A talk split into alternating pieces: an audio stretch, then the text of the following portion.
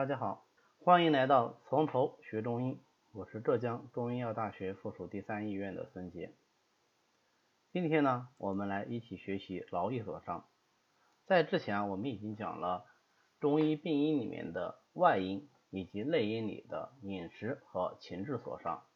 那么劳逸所伤呢，也是一个非常常见的内伤因素。有人说劳逸，劳就是劳作。意就是休息，难道工作和休息也会造成损伤吗？哎，不错，过度的劳作和过度的安逸都是导致人得病的一个原因。所以啊，我们要想身体好，就必须是动静结合。在这个动静结合里面呀，实际上还隐藏了一个小问题，那就是形神兼顾的问题。有的时候我们要劳形。有的时候我们要劳神，那么劳神和劳形应该是怎样达到一个平衡，也是在劳逸所伤里必须要注意的问题。具体来说，劳逸所伤实际上是包含两大类的内容，一个是过劳啊，就是劳作太过。这个劳作太过呢，就包括劳力太过啊，用力气太过了；劳心太过，想东西太多。啊，就是我们俗称的劳神防劳太过，这个只要是中国人或者说是汉文化圈的，应该是非常熟悉啊。色是剔骨尖刀啊，防劳太过也是会伤身的。第二大类呢，就是过宜，过度的安逸。那大家想想，我们在休息的时候，一般应该是处于一个什么样的状态呢？哎，两种啊，一个要么我们坐着，要么我们躺。啊，休息状态基本上就是这样的。但是我还站着休息呢。人类保持直立姿势，其实它不是一种休息的状态啊。呃，虽然我们是一个直立的动物，但是啊，站着还是挺累的，需要付出大量的精力啊。所以我们经常讲罚站罚站啊。当然也有罚睡的。那很多呃不太动的这个同学可能就比较开心，哎，我就喜欢别人罚我睡，对吧？好，所以这个过移啊。就包括久坐和久卧这两种情况，我们呃逐条进行分析啊。第一个是劳力太过，劳力太过指的是体力上的消耗太过。内经里九气之变啊，他说劳则气耗，这里的劳主要还是指劳力太过啊，就是说我们体力太过的时候会消耗人体的正气，或者说消耗人体的气啊，因为气本身就具有推动的作用。那么我们做什么事儿也好啊，只要是说干力气活或者说需要出体力的，实际上都是需要这个气的微训和推动作用的啊，尤其是推动作用，对吧？那么它实际上就是在消耗气。当然，做不同的事情，它消耗的气也有不一样。所以我们的呃《黄帝内经·素问·薛明五气论篇》里面啊，有一个五劳，里面就有讲到说：久立伤骨，久行伤筋。就是说啊，你站久了，它就伤骨。为什么呢？因为你人要站着，它靠的是什么东西的支撑呢？它靠的是骨的支撑。所以站久了，那么骨气就必然受损。骨为肾之外合，所以久立伤骨的潜台词就是久立怎么样？伤肾啊，就是久立伤肾。久行伤筋，那么我们要行走，靠的是。筋骨的力量，那么这个筋的力量对于行走是非常重要的啊。如果说行之太过啊，走的太久了，那它就伤筋。伤筋，筋为肝之合，所以伤筋的潜台词是什么？就是伤肝。那我们还有一个地方被称为筋之府啊，膝为筋之府，所以久行它就伤膝。我们现在有很多所谓的暴走一族。还有爬山族啊，目的当然这都是好的，都是为了要健身，为了要消耗卡路里。但是呢，太过太过以后就久行伤筋，所以往往表现为膝关节的病变啊，就是这个道理。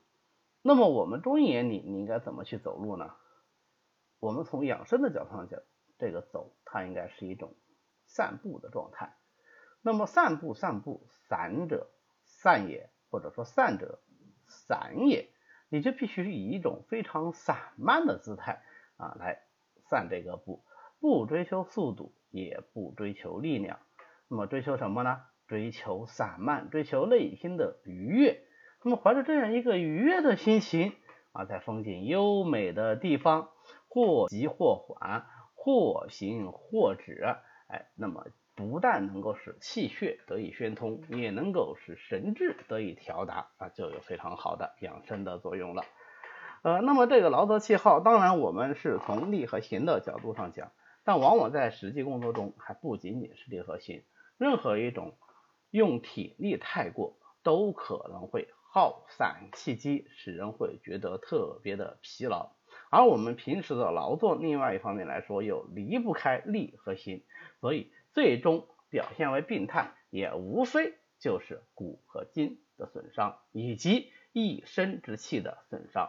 啊，所以曾经古代医案里面也有记载啊，有一些呃体力工作者啊，过去贩夫走卒或者是农民，因为体力消耗太过，导致大气下陷，最后必须要大补气机，身体气机才可以治愈的案例也是有的。那有人说，现在为什么看不到这样的案例呢？呃，现在因为纯粹出重体力的相对比较少，那么在呃，改革开放以前，这种因为劳力太过而导致气耗的病还是非常多的。现在呢，其实也有，但是表现上来说相对温和一些而已。好，那我们接下来看劳神，劳神太过，实际上就是思虑太过。思在情志上它属脾，思则气结，所以呢，劳神太过，一个它是伤气，使气结聚而不行。那么就容易郁闷，所以你看那些老是喊郁闷、老是喊心里不痛快的病人，他往往是特别会想，想的特别多啊的这么一类人，呃，所以啊，呃，我们过去有一个名医啊，在明代有个名叫薛景，他在治疗这种满嘴郁闷、郁结、不爽这样的病人的时候呢，啊，我们叫郁症啊，他往往就用。治疗心脾两虚的归脾汤来进行治疗。好，那有人说，咦，怎么又扯到心了呢？因为劳神嘛，心主神明，对不对？所以我们经常讲，呃，你劳神太过，就难免要耗伤心经的阴血。实际上，这种劳神啊，不仅仅耗伤心经的阴血，一是阴血都有耗伤，但因为心主神明的缘故，所以心经的阴血呢，会耗伤的更为明显一些。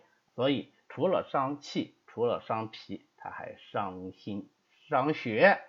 那么讲到伤血呢，有一种特殊的劳神，看东西就是伤血啊，就是你用眼睛用的太用力，或者用的太久，它就会伤血。伤什么血呢？伤肝血。但是大家想想，我们在看一个东西的时候，会不会说只是去看呢？一边看我一边会判断，一边会思考。那么在伤肝血的同时，也就会伤阴血，所以最终导致心肝的血虚。我们知道，心脏和肝脏都是阳脏，都是比较容易亢进的。那么它的心阳和肝阳，或者说心火和肝阳，是靠心经和肝经的阴血来制约它的。那么你现在心肝二经的阴血如果说亏损了以后的话，是不是就容易出现心火上炎和肝阳的上亢啊？那病人就会表现为什么？表现为情绪的烦躁、易怒、失眠。咦，这不是现在手机族经常容易出现的一组症状吗？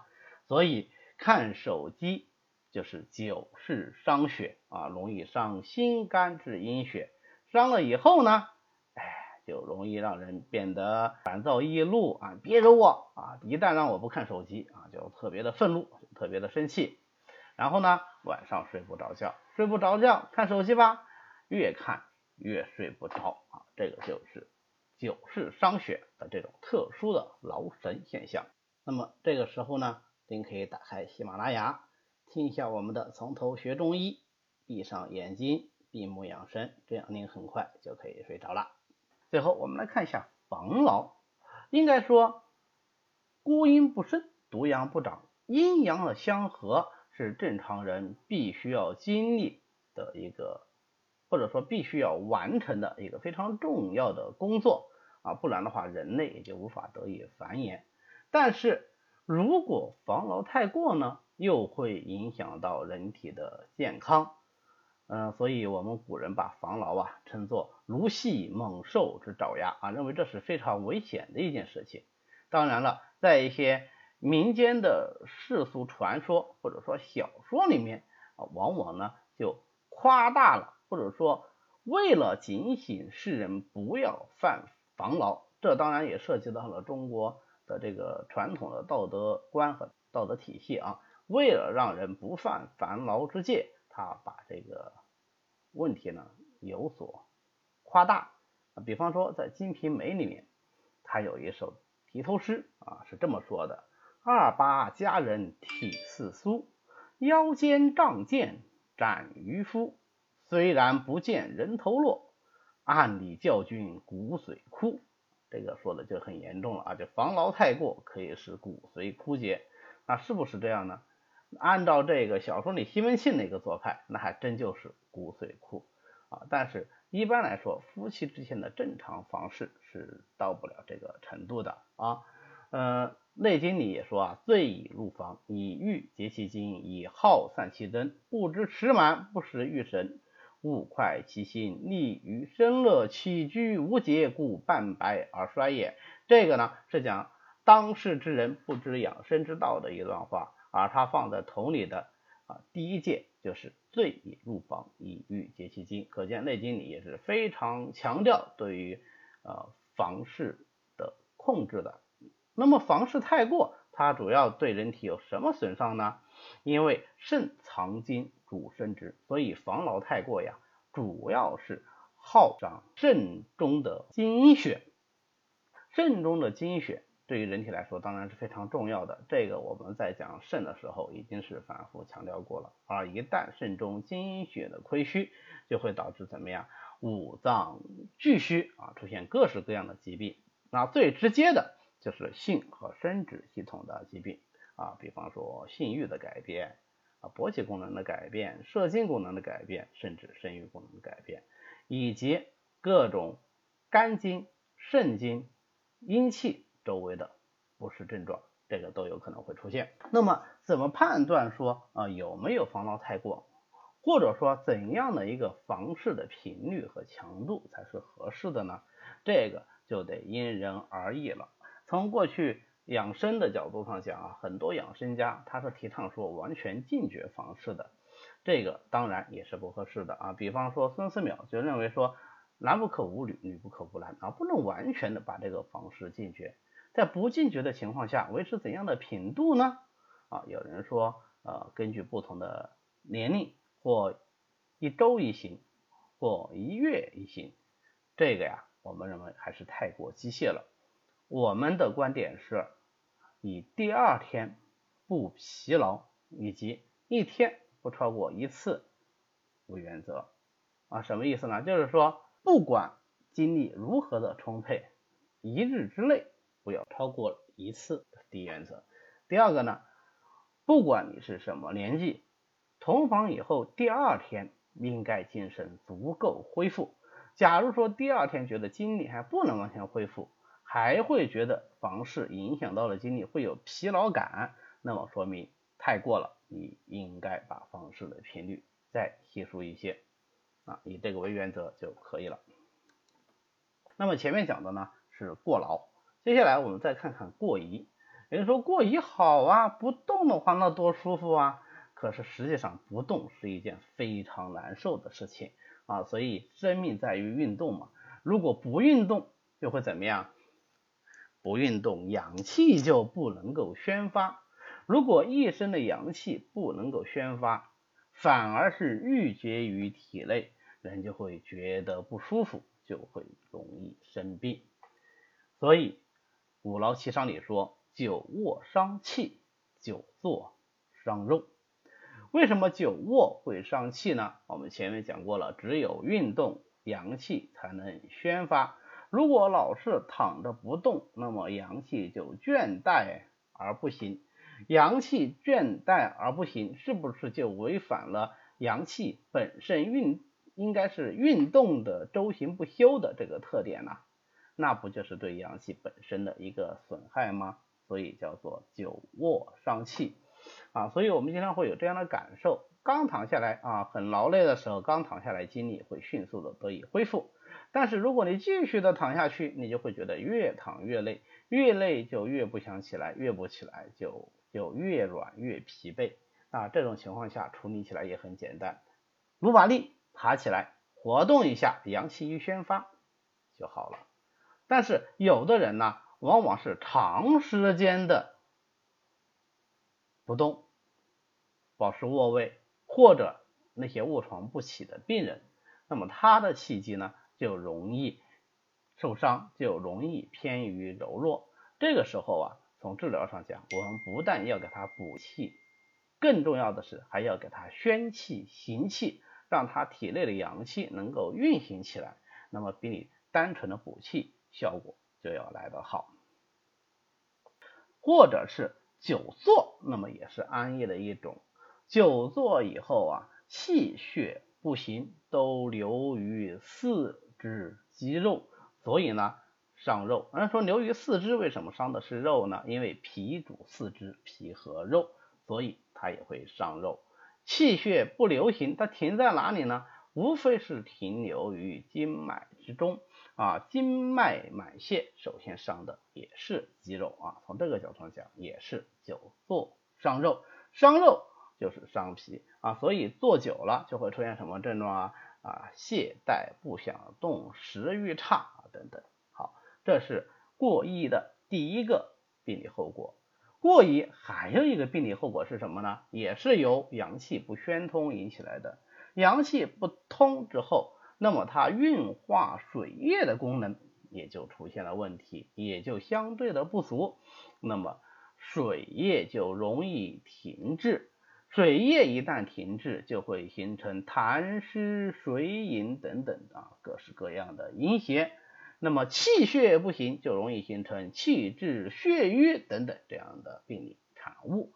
所有的这些病理产物流于体内，又成为新的致病因素啊，就会导致各式各样的疾病。啊，有人说，哎呦，你这说的太复杂了。哎，不复杂，你看。凡是不喜欢动的这些过宜的人，他们都有一个共同点，用一个字来概括：胖，对吧？好，那么胖子，你看看他能带来多少种疾病呢？而这些疾病的根源是不是就是过宜导致的呢？啊，所以说啊，我们中医往往啊，就是把这些胖子得各式各样疾病的一个重要病因啊，就归纳成为过度的安逸。一旦他们动起来，阳气宣发了，那么水饮气血得以运行了啊，体内的痰饮气滞血瘀也得以改善，体质呢自然而然也就好起来了。那么关于劳逸所伤呢，我们就讲到这里，谢谢大家。